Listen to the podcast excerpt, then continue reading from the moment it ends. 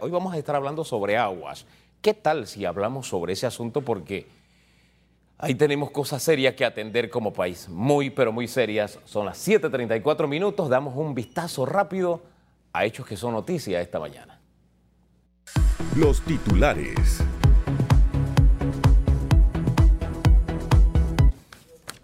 Mandatarios internacionales confirmaron su participación en toma de posesión del presidente electo Laurentino Cortizo. Miguel Lecaro, jefe de protocolo del actual gobierno, anunció que asistirán más de ocho mandatarios de países como Costa Rica, Colombia, Honduras, Guatemala, Perú, Bolivia, República Árabe Saharí y República Dominicana. En España se hizo público que el rey Felipe VI también participará de estos actos. Por Estados Unidos asistirá una delegación con 10 miembros, mientras que el gobierno de China enviará un delegado siendo este el ministro de Agricultura. Se conoció que Juan Guaidó, presidente interino de Venezuela, enviará también un representante. 735. Magistrado Harry Díaz reiteró que no habría pedido coima Martinelli. El jurista reiteró a Telemetro Reporta, yo les contesté a ustedes que esto era totalmente falso. Les dije claramente al señor Martinelli que me está calumniando. Díaz, quien fue magistrado fiscal en el caso Escuchas Telefónicas mientras estuvo a cargo en la Corte Suprema de Justicia, expresó, si algo le sucede es responsabilidad de Ricardo Martinelli, pues todavía sigue atacando.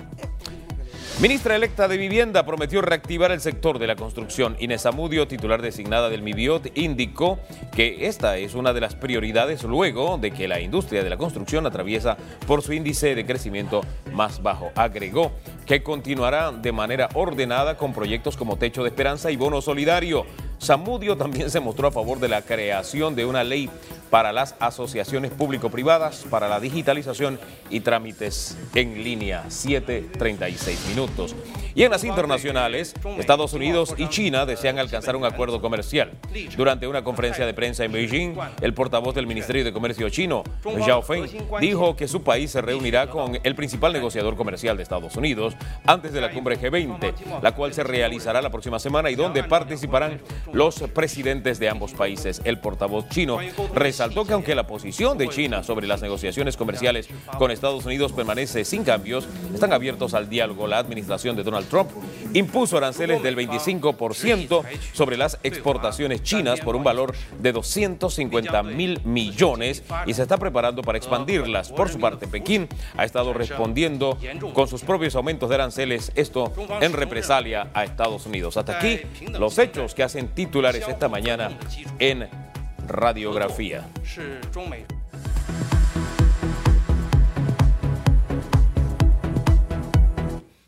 Oiga, y, otra noticia que me llama la atención eh, tiene que ver con cómo el actual gobierno trata de aclarar lo que es casi imposible aclarar, de decirnos que está en orden lo que evidentemente está en desorden, de decirnos que está bien lo que salta a la vista que está mal, estamos viviendo que está mal y es la economía.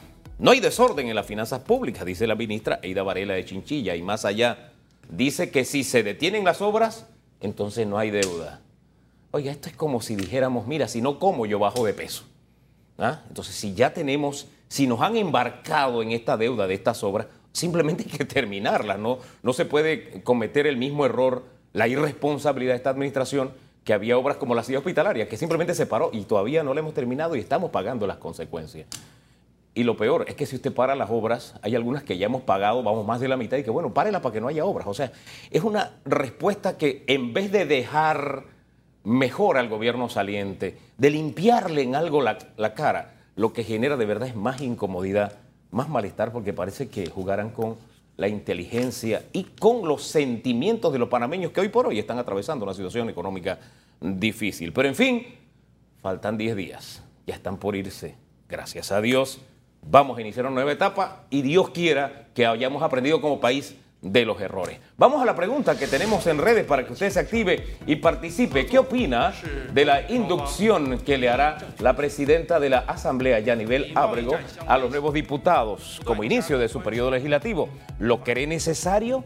Use el hashtag radiografía y ahí vuelvo a hacer cultura general. No es la presidenta de la Asamblea, es la Asamblea saliente, es el ente, es la institución que le dice a los que acaban de llegar cómo funciona la Asamblea. De eso se trata la institución, más allá de los miramientos políticos, es así y en todas las asambleas ha sido de esa manera. Es como la transición que se hace en el Ejecutivo, no es como si dijéramos, no, no, no hagan transición. O sea, yo sé que hay malestar, yo sé que hay incomodidad, yo sé que hay un condicionamiento, incluso por los propios errores de la Asamblea, pero ya estamos hilando como muy delgado, ¿no le parece? Pero en fin, dejemos el tema allí y vamos a hablar hoy de algo que es básico para la vida y también para nuestra economía, porque Panamá es un país administrador de aguas por excelencia. Está con nosotros Carlos Vargas, él es vicepresidente, vicepresidente ejecutivo de Ambiente y Agua y Energía de la ACP. Don Carlos, ¿qué tal? Buen día, bienvenido. Buenos días, Hugo, y buenos días a los oyentes y televidentes de radiografía. Gracias por parte del Canal de Panamá por invitarnos hoy día a este programa. Oiga, don Carlos, ah, cuando ayer veía un titular me quedé pensando, wow, estamos eh, eh, ante una situación difícil. Estamos viviendo, decía usted, en los siete meses de sequía más fuerte que ha vivido eh, el canal de Panamá. Así es, y pareciera a veces que a algunos se les está olvidando que estamos eh, viviendo esa crisis. Eh, realmente en la cuenca hidrográfica del canal de Panamá no llueve desde finales de noviembre, por lo menos en forma regular. cuando contabilizamos esos meses entonces de diciembre, enero, febrero, marzo, abril y mayo, son seis meses y cuando ya vemos los primeros 19 días de junio y lo extrapolamos, que si termina así, diríamos entonces que estos siete meses de diciembre a junio, comparado con el mismo periodo de otras historias a través de 106 años, este periodo de siete meses resulta ser el más seco en la historia del Canal de Panamá. Ahora, esto no pasa porque sí, y no solo por el cambio climático, don Carlos. Pasa por muchos factores. A ver. Eh, uno de ellos, evidentemente, sí son los temas de cambio climático. Eh, nosotros tenemos que aceptar que por lo menos los científicos en el panel intergubernamental de cambio climático de las Naciones Unidas han expresado eh, claramente que con el aumento de CO2 en la atmósfera, el calentamiento global se va a intensificar y las consecuencias para la región de Panamá, que han sido debidamente publicadas y sustentadas, es que va a haber menos precipitación y menos caudal a través de los años en los ríos. Una buena parte sí tiene que ver una buena parte, pero no todo. Vamos a ser francos, aquí entre nosotros. Hay una dosis de responsabilidad que nos cabe como panameños, como país. ¿Cuál es? Eh, una buena parte tiene que ver con los temas de la deforestación. Y el mismo panel intergubernamental eh, responsabiliza a nivel mundial a la deforestación como responsable de más del 25% de eh, los efectos del cambio climático. Porque un árbol realmente captura carbono que de otra manera está en la atmósfera. Cuando uno ve un tronco de un árbol, básicamente es carbono eh, almacenado. Cuando uno ve un bosque, entonces hay toneladas y toneladas de carbono almacenado. Pero si eso no estuviera ahí, entonces está en la atmósfera aumentando el calentamiento global, eh, haciendo más eh, difícil y más severo los efectos de ese calentamiento global que al final son menos precipitación. Fíjese que yo lo digo de una forma más sencilla porque yo no soy especialista como usted. Yo lo que digo, los árboles los necesitamos nada más para dos cosas. Para el aire que respiramos y para el agua que tomamos. Dos cositas como como superficiales, ¿no? Son, son, la vida, la vida misma de los panameños. Realmente los bosques eh, tienen un servicio ambiental inconmensurable. Tú lo has dicho, eh, los bosques eh, nos ayudan a tener mejor cantidad y calidad del agua, nos refrescan la atmósfera, nos producen oxígeno, nos captan carbono, nos regulan el agua entre el verano y el invierno, nos ayudan a mantener la biodiversidad, nos producen una belleza escénica. Eh, mantienen entonces eh, regímenes de precipitación adecuadas para la región y todo ese servicio ambiental de un bosque eh, realmente tiene que ser valorado en su, deber, en su debida dimensión. fíjese, yo me crié con mi abuela. Mi abuela no sabía escribir su nombre, no lo sabía cuando yo aprendía a escribir, traté de ayudarla y nunca le dio la gana. Ella decía, no, tú no me vas a enseñar. Una persona usted sabe, de criterios muy bien formados, de valores claros. Y mi abuela decía, insistía siempre en sembrar árboles. Y ella decía, para refrescar la casa. Y decía, sembremos mango para comer mango, sembremos guava para comer guava en tiempo de guava. Eh, eh, eh, entonces, pero lo elemental, ella decía, para refrescar la casa, ¿verdad? Esa era su frase. decía, si yo tengo un metro de tierra no me muero de hambre porque ahí siembro algo. Entonces yo me digo, mi abuela con, esa, con ese nivel de educación tenía bien claro lo que tenía que hacer.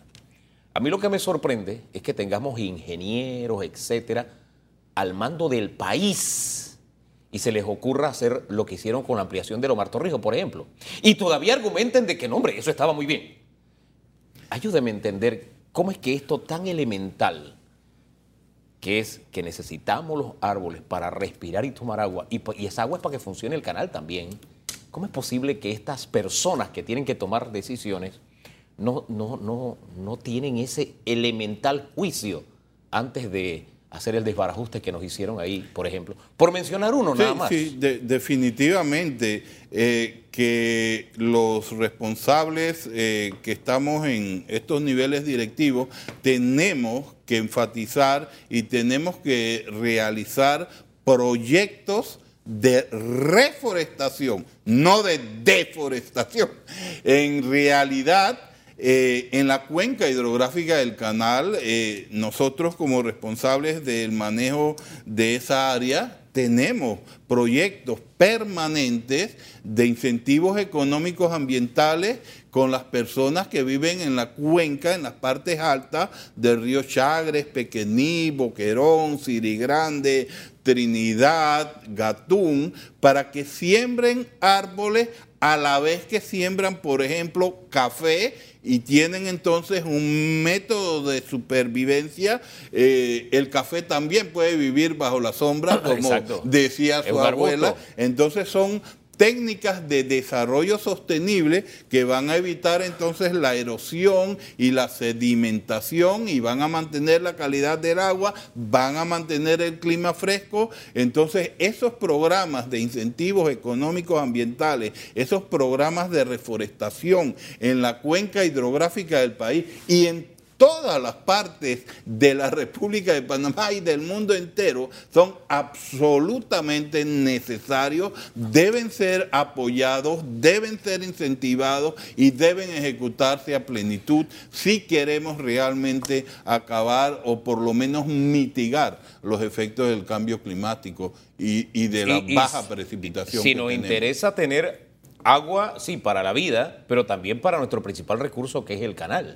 Bueno, y tú lo has añadido eh, de una forma correcta. Primero para la vida, porque recordemos que ese río Chagres, que ha sido represado en dos ocasiones, en 1914 en la represa de Gatún para formar el gran lago Gatún, que en su momento fue el lago más grande del mundo. Hasta 1936. cuando se construyeron esas y después muchas otras. Hoy día ocupa el lugar como 50, algo así. Ya no es tan grande. Ya no comparado con otros lagos. Y luego en 1935 ese mismo río se represó aguas arriba en el sector por ahí de Chilibre, que se conoce como el lago Alajuela, en la represa de Maden. Entonces, el país eh, hace 100 años hizo un lago, hace 80 años hizo otro lago. En esos momentos era con una orientación básicamente canalera, pero obviamente eh, el Pacífico, digamos la ciudad de Panamá, el Atlántico, la ciudad de Colón, hacia el este, en la parte de Tocumen, Chepo, hacia el oeste, en la parte, digamos, de Chorrera, Raiján, todo ese conglomerado de la región interoceánica, el, corredor transísmico a la altura de Chilibre, digamos, Panamá-Colón, ahí, allí viven cerca de dos millones de personas. Todas tomamos agua que viene de ese río Chagre represada en el lago Gatún y Alajuela.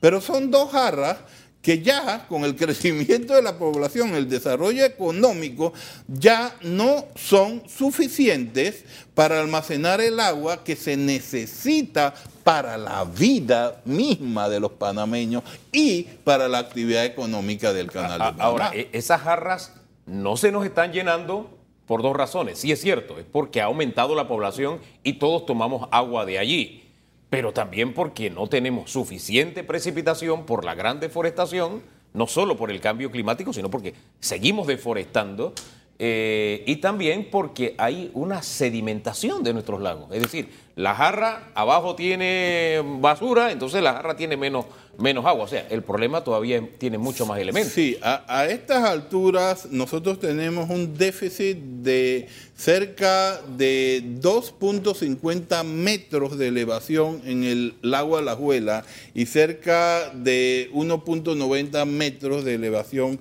en el lago Gatún. ¿Todavía hay restricción de calado? Todavía hay una restricción en el calado de los buques eh, la próxima ah, eh, ajuste de calado que vamos a hacer va a ser efectivo el 26 de junio. Hemos tenido que venir progresivamente a medida que esta situación de sequía continúa, eh, vamos a decir, ajustando más y más a los calados, porque el lago Gatún cada vez está más y más bajo.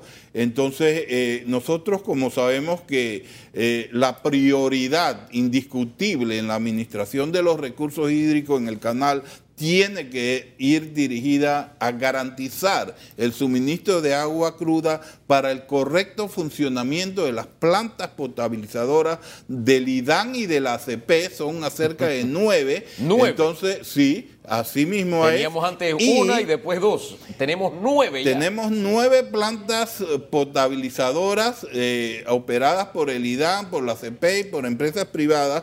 Tenemos dos plantas nuevas potabilizadoras en construcción de Gamboa y Howard, dos plantas en expansión de Y de, y de Chilibre, de manera que el consumo de agua potable realmente también va a aumentar en los próximos años. Y, y fíjese, yo veo que va y se hace un gran espectáculo con estas, eh, con estas obras, y lo llamo espectáculo porque eso es, sin tomar en cuenta que eh, el IDAN tiene un 50% de pérdida. Entonces, si no corregimos las pérdidas, eh, es como si estuviéramos echando agua en, un, en una jarra que tiene un hueco. Así de sencillo. Y, y no veo el esfuerzo, sino el espectáculo político, el espectáculo político, y gastando más dinero sabiendo que no es la solución, porque ese es como un hecho evidente, don Carlos. Sí, realmente tenemos que hacer uso de las estadísticas y de las comparaciones con otras ciudades de igual población, de igual temperatura, de igual altura sobre el nivel del mar, como Bogotá, Caracas, Barranquilla, Quito, algunas eh, similares en el área de Latinoamérica. Y cuando nos comparamos y medimos entonces la cantidad de metros cúbicos de agua que cada panameño se le asigna, eh, digamos, un consumo de agua per cápita, observamos que en Panamá ocupamos un deshonroso eh, primer lugar en eh, consumo de agua per cápita. Una buena parte entonces tiene que ver con precisamente con las pérdidas del agua en las tuberías. Otra buena parte tendrá que ver con que no hay micromedición en los hogares y al final del día son señales, digamos, eh, del valor del agua que los panameños no hemos percibido. Eh, que tenemos que cambiar esas ah, ah, maneras de manejar el agua en nuestros hogares, en nuestras casas, porque al final un grifo abierto, como no me cobran y no me lo miden, eh, es casi igual de maligno que una tubería rota. Entonces tenemos todos juntos que manejar el tema del consumo de agua responsable. Fíjese que eh, eso es cierto, eso es cierto, pero aquí nos ponemos a veces de qué va primero, los bueyes o la carreta. Y casi todo el mundo, cuando hablan de este tema, dice, no, lo que pasa es que aquí el agua es gratis, la más barata, la desperdiciamos, pero ese es solamente un elemento. Eh, el servicio no es bueno y no es una excusa para no pagar ni para no aumentar. Eh, hay fugas.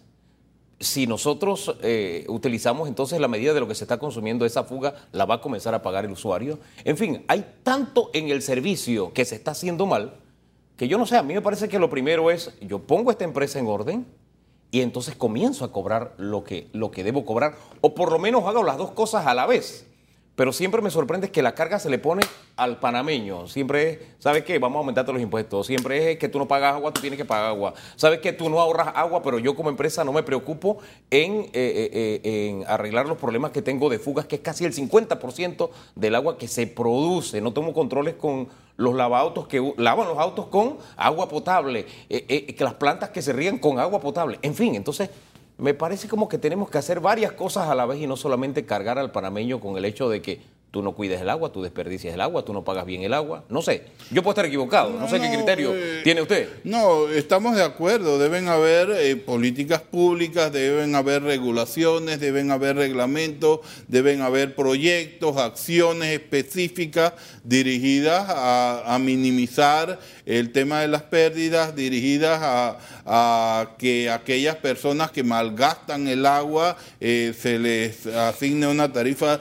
diferente eh, cada uno es responsable de realizar eh, las acciones que tenga que realizar, porque lo que sí es inaceptable es que este país, que después de todo sí llueve por lo menos lo suficiente, si tuviéramos, y podríamos hablar de eso un poquito, los reservorios, que le llamamos hoy día las jarras adecuadas para guardar esa agua, nosotros no deberíamos estar en grandes dificultades, pero precisamente por no tener eh, los almacenamientos adecuados, por no existir otro gatún, por no existir otro alajuela, no tenemos entonces en esos momentos donde llueve intensamente, porque el cambio climático es en ambas direcciones. Cuando viene la tormenta que dura seis horas, llueve todo el agua del mundo y como no hay capacidad en la jarra de guardarla, que es la jarra de gatún o la jarra de la abuela, entonces hay que operarlas con puertas y permitir que el agua se vaya al mar eh, sin el uso adecuado que le damos los seres humanos. Y, mucho de eso se está hablando, tenemos que almacenar más, pero yo insisto, si no cuidamos los árboles, que son el principio del ciclo del agua, tendremos grandes jarras allí o el canal se nos puede convertir en una, en una zanja que, que, no podemos operar porque simplemente no hay agua. Así que creo que es con las dos manos, sembrando más árboles y creando más reservorios. Yo quiero que usted me dé la respuesta porque el especialista es usted. Estamos. Pero, pero me la va a dar en segundos nada más. Quedamos en aquello, don Carlos Vargas, que es nuestro invitado hoy, vicepresidente ejecutivo de Ambiente, Agua y Energía de la ACP. Decía, si no hacemos lo correcto, vamos a tener una zanja, ¿verdad? Podemos llevar, podríamos llevar a los turistas de que aquí hubo una vez un canal, se llamaba Canal de Panamá.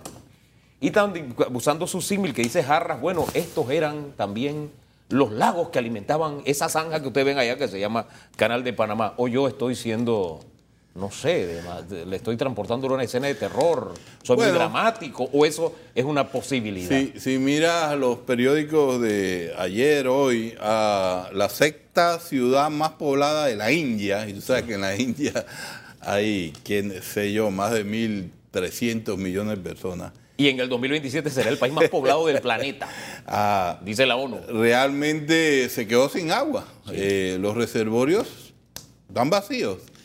Si mira las historias como de Ciudad del Cabo en África, que le llamaban el día D, eh, los reservorios eh, estaban casi en el nivel mínimo y tenían señalado para este año que la ciudad se quedara sin agua. Gracias a Dios llovió un poco y recuperaron un nivel. Eh, la ciudad de Sao Paulo, en Brasil, eh, tuvo una sequía como de 6, 7 años, los reservorios se quedaron sin agua, en forma emergente tuvieron que hacer trasvases de una cuenca para otra. En California, en los Estados Unidos, eh, hace un par de años hubo una sequía como de 5 o 6 años. Es decir, hay historias de países... De la vida real, no de, historias de, de películas de terror. Mira, es eh, ficción. Tu, pregunta es interesante porque nosotros que, manejamos esto y lo hemos visto, las estadísticas por 100 años, nosotros hemos sido afortunados que los fenómenos del niño fuertes nos han afectado por dos años. Digamos 82, 83, 2015, 2016, 97, 98, pero ese tercer año Dios, que es panameño, gracias a, él, eh, gracias a él, nos manda agua. Sí. Si, si uno de estos terceros años realmente no fuese bueno y no podremos recuperar el nivel del lago Gatún y Alajuela, tendríamos realmente serios problemas. ¿Esos serios problemas qué implica? Significa que como estas otras ciudades, eh, la ciudad de Panamá, la ciudad de Colón, eh, hacia el lado de Chepo y de Tocumen, hacia el lado de Chorrera, Raiján, que se suplen agua de los lados del canal, eh, pudieran estar en serias dificultades, porque también hay instalaciones electromecánicas hidráulicas que han sido diseñadas para extraer agua a ciertos niveles. Sí. Y si te llegan niveles nunca antes vistos y jamás soñados, esas bombas se van a quedar en el aire. Entonces eh, eh, van a haber momentos realmente difíciles y el canal va a tener entonces que tener una restricción de calado que realmente eh, no sería bueno para el país ni para el negocio. Sería una catástrofe. yo pienso que hay soluciones muy a la vista que tienen que ver con las jarras. Pero fíjese tienen que, ver con las jarras. tienen que ver con las jarras. y, y, fíjese, disculpe, yo sé que el especialista es usted, pero a mí la lógica me dice que no solo tiene que ver con las, con las jarras, tiene que ver con el tema de nuestra cultura. Le pongo un ejemplo. Vamos a comenzar con la cultura, porque lo que no tenemos aquí en nuestra mente no existe. El presidente electo dijo en un debate un día que era necesario que cosecháramos agua. Y hubo una reacción en redes es decir, contraria y riéndose y haciendo burla de algo que debía ser algo muy usual en Panamá, la cosecha de agua, por ejemplo. Entonces, nuestra cultura con el tema agua como que no está muy al día. No está muy al día. Tú puedes cosechar agua en tu escuela, tú puedes cosechar agua en tu casa, tú puedes cosechar agua en tu finca, tú puedes cosechar agua en tus lagos, tú puedes cosechar agua de muy diferentes formas como cosechas una fruta, eh, esa agua, si no la guardas en un reservorio, no la vas a poder usar. Si no la guardas en un tanque, no la vas a poder usar. Si no la captas y la conduces por canales, no la vas a poder usar. Eh, esto da una, una técnica realmente que hay que implementar y que como tú dices, la cultura del agua en Panamá, y eso me trae a colación la referencia que hacía un experto israelí que trajimos nosotros para conmemorar el Día Mundial del Agua, donde él mencionaba que el gran triunfo de Israel en tema de agua primero se basa en ese en esa cultura del agua que tiene la gente, luego en la técnica, en la tecnología que ellos usan para los temas de pérdidas, transmisiones de agua, distribución y un aspecto muy importantísimo que es la gobernanza del agua, que es como tú traes todos los actores y los pones en orden o los pones en cintura. Para que tengamos una idea, ya que usted trae Israel, Israel recicla el 70% de su agua. Y el agua que usa, por ejemplo, para el excusado no es agua potable como la que usamos nosotros. Nosotros el agua potable la usamos hasta para eso, ¿no? Ellos tienen unas líneas de conducción de agua especiales para ese tipo de agua. De, servicio, por ejemplo. Correcto, era, la segunda parte que hablábamos de tecnología eh, que han implementado y que la han llevado a ese nivel de sofisticación. Ellos han tenido que hacerlo, todos sabemos, por razones obvias de que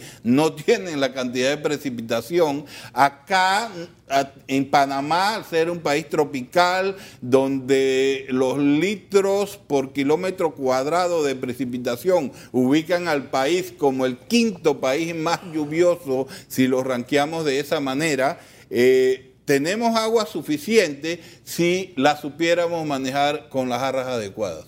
Ahora bien, usted insiste en el tema de las jarras, pero yo vuelvo al tema de los árboles porque las jarras no se llenan si el ciclo de agua no se cumple. Entonces, a mí me duele, de verdad que me duele.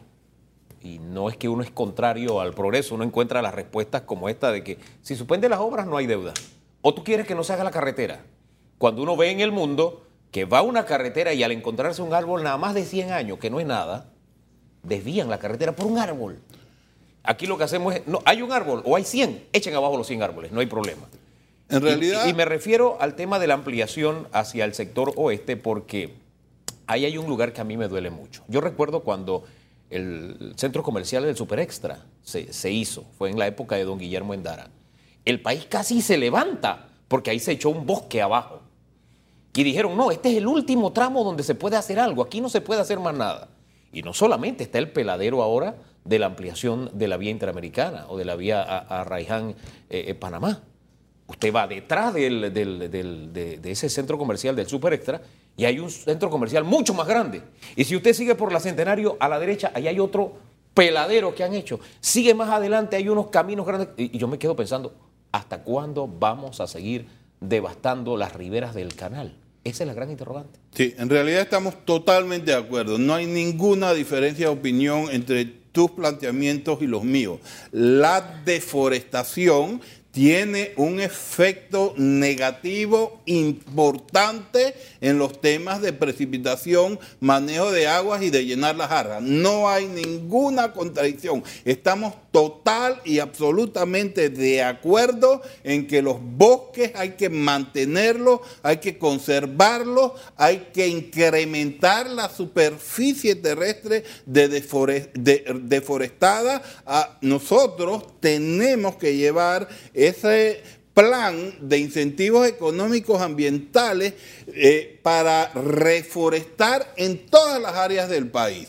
Eh, por regulaciones, la autoridad del Canal de Panamá se enfoca en el área demarcada con línea geográfica de la cuenca hidrográfica del canal. ¿Cuál es esa eh, área? Porque yo veo, uno pasa sobre el área del canal y no ve todavía dentro del bosque, mucho más peladeros todavía. Eh, eh, ¿Ustedes aprueban eso? ¿Eso tiene algo que ver con ustedes o no? no? La cuenca hidrográfica del canal tiene 330 mil hectáreas. Si tú te vas, digamos, desde Cerro Azul, es área de cuenca del canal.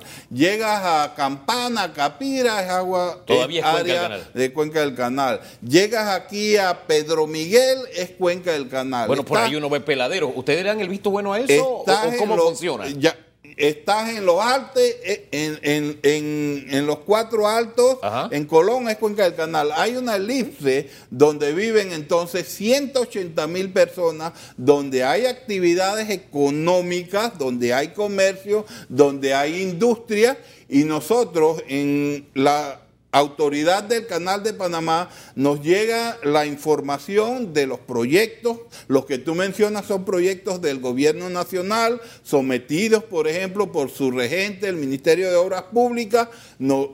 Cuyos estudios de impacto ambiental han sido debidamente sustentados y refrendados por el Ministerio eh, de Ambiente de la República de Panamá. Nosotros en temas de compatibilidad con la operación del canal nos enfocamos específicamente a ver si un proyecto tiene interferencia con la navegación de los buques en el canal de Panamá, a ver si tiene interferencia con la operación propia del canal de Panamá son leyes y reglamentos que nos indican en la autoridad del Canal de Panamá el enfoque y la línea de acción que nosotros tenemos que realizar. En ese sentido, la autoridad del Canal de Panamá cumplió su rol, hizo las advertencias adecuadas en términos de referencias, en especificaciones, no fue un cheque en blanco, no fue al libre albedrío, fueron eh, especificaciones de cómo el proyecto se tenía que realizar. ¿Y se cumplió o no? Y hemos tenido que enviar cualquiera cantidad de cartas al, a la gente involucrada, a los contratistas, a los promotores de incumplimientos que ha habido llamando la atención, no tenemos una autoridad jurisdiccional para multar directamente. tenemos entonces que trabajar mancomunadamente. Ya el nuevo ministro de Ambiente se reunió ayer con la autoridad del Canal de Panamá para planear una estrategia realmente de que como país nos sintonicemos todos, aunemos fuerzas y trabajemos juntos en una dirección de proteger los bosques y proteger eh, los temas de reforestación en la cuenca del canal de Panamá y en el país entero. yo no sé, pero yo siento que el país debería ser la cuenca del canal. De, o sea, nuestra cuenca debería ser todo el país. Este país debería volver a ser verde. Hay áreas que hemos pelado porque simplemente las queremos pelar. Hay áreas que son laderas en montañas que están ahí sin árboles que no tienen ningún uso y que se echaron abajo los árboles porque, porque sí. Y, esa mentalidad la tenemos que cambiar. Somos, esta es una sociedad arboricida, me da la impresión. Pero vamos a hablar de las arras, que usted ha estado insistiendo en el tema de las arras, que son necesarias porque hay que darle agua a la gente para que tome. comencemos por ahí, es la prioridad del agua, el agua de consumo. Bueno, una vez hemos establecido que realmente la conservación de los bosques es igualmente relevante, eh, amplío un poquito con lo que empezaste ahora yo antes de empezar a la jarra.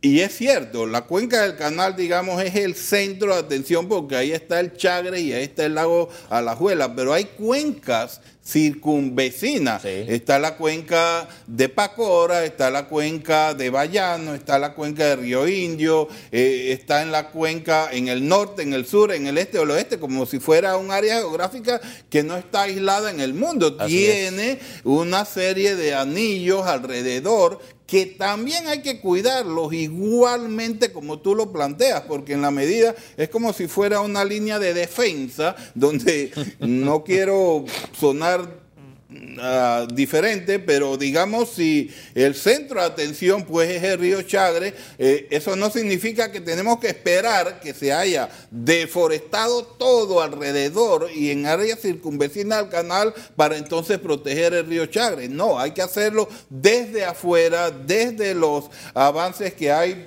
por el área del este, del oeste, del norte y del sur de la cuenca por todos los flancos, para hablar en términos militares. Para hablar en términos militares. Dicho esto, no importa cuánto llueva, no importa cuántos árboles tengas, si nada más tienes dos arras, que son gatún y alajuela, eso tiene una capacidad finita de almacenamiento de agua. Tiene X cantidad de metros cúbicos. El agua gatún tiene 5 mil millones de metros cúbicos de agua almacenada. Entonces, ya Punto. Cuando se llena, nosotros no podemos permitir que el canal se inunde ni que las represas colapsen. Por tema de seguridad, esa agua tiene que ir al mar a través de los vertederos. Hay una capacidad finita de almacenamiento con dos reservorios existentes. Lo que hemos planteado y lo que ha planteado el país a través de un estudio que se le asignó hacer a la autoridad del Canal de Panamá, la asignación vino a través del Ministerio de Ambiente, es decir, una asignación de Estado a Estado para realizar estudios para ver dónde se pueden construir reservorios multipropósitos que le quiten un poco la presión a los reservorios del canal. Hablemos y aclaremos esto. ¿Qué es un reservorio multipropósito? A propósito de, hablar de cultura de agua. ¿no? Ok, hablemos de que un reservorio es un embalse, donde va un río, se construye una represa, se crea un lago. Multipropósito. Cuando llamamos de multipropósito es porque el reservorio principalmente lo estamos visualizando para que haya agua para el consumo humano para que la gente tenga donde eh, extraer agua para potabilizarla y para que haya agua para la industria, para que haya agua para los sistemas de riego, la agricultura, la ganadería, agua para la pesca, agua para el turismo, agua para todas las actividades económicas que tiene el ser humano y la sociedad. Con un equilibrio, con un balance, no como hicieron en el río Chiriquí, que solamente se dejó un 2% para un área agrícola, un 2% para agrícola y para el consumo humano. Lo demás era para generar electricidad ese, ese desequilibrio no lo podemos volver a, ese error no lo podemos volver a cometer. Ninguno, absolutamente ninguno de los estudios que está haciendo la autoridad del Canal de Panamá contempla la construcción de hidroeléctrica. Cero hidroeléctrica en, Para ese uso en esos tres estudios que han sido encomendados a la autoridad del Canal de Panamá. El consumo humano es la alta prioridad Bien. y luego también, ¿por qué no?, las otras actividades económicas que necesita el país. Agricultura, etcétera, los alimentos. Y el canal. Y el canal.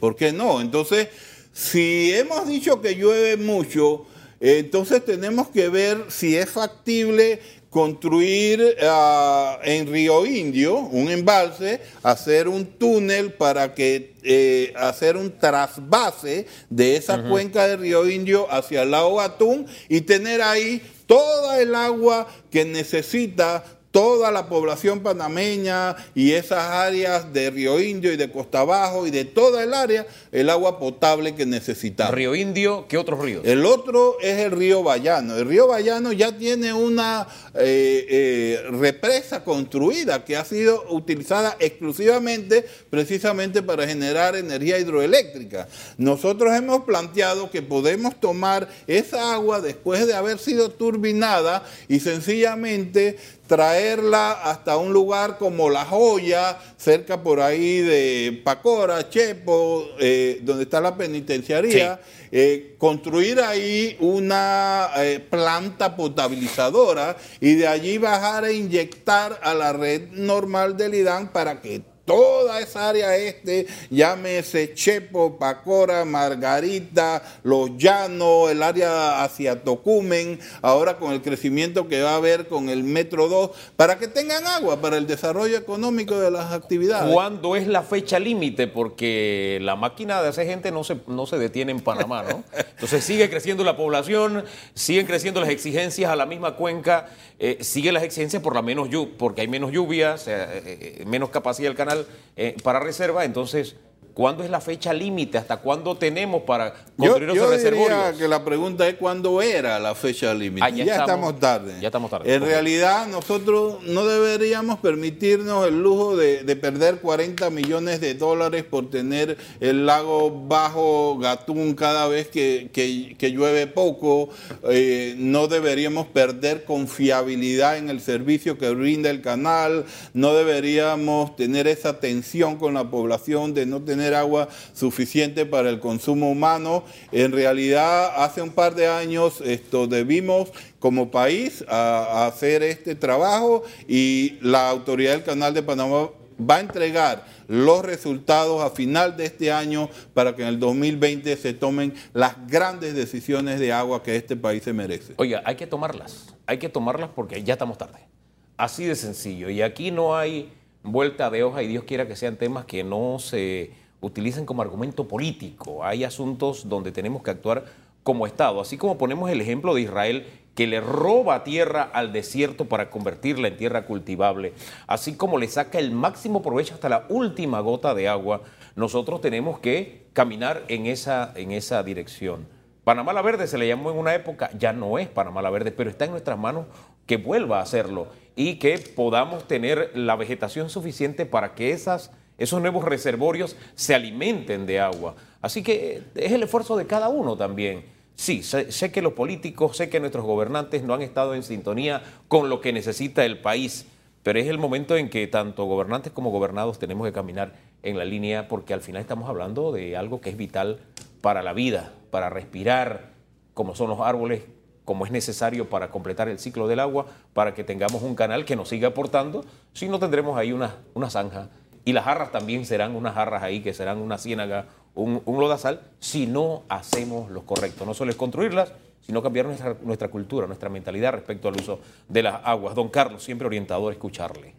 Bienvenido siempre. Muchas gracias por la invitación y a la orden en futuras eh, conversaciones. Y vamos a tener que seguirlo trayendo porque en esto hay que estar, valga, mire, valga la analogía, en esto hay que estar como la gota de agua.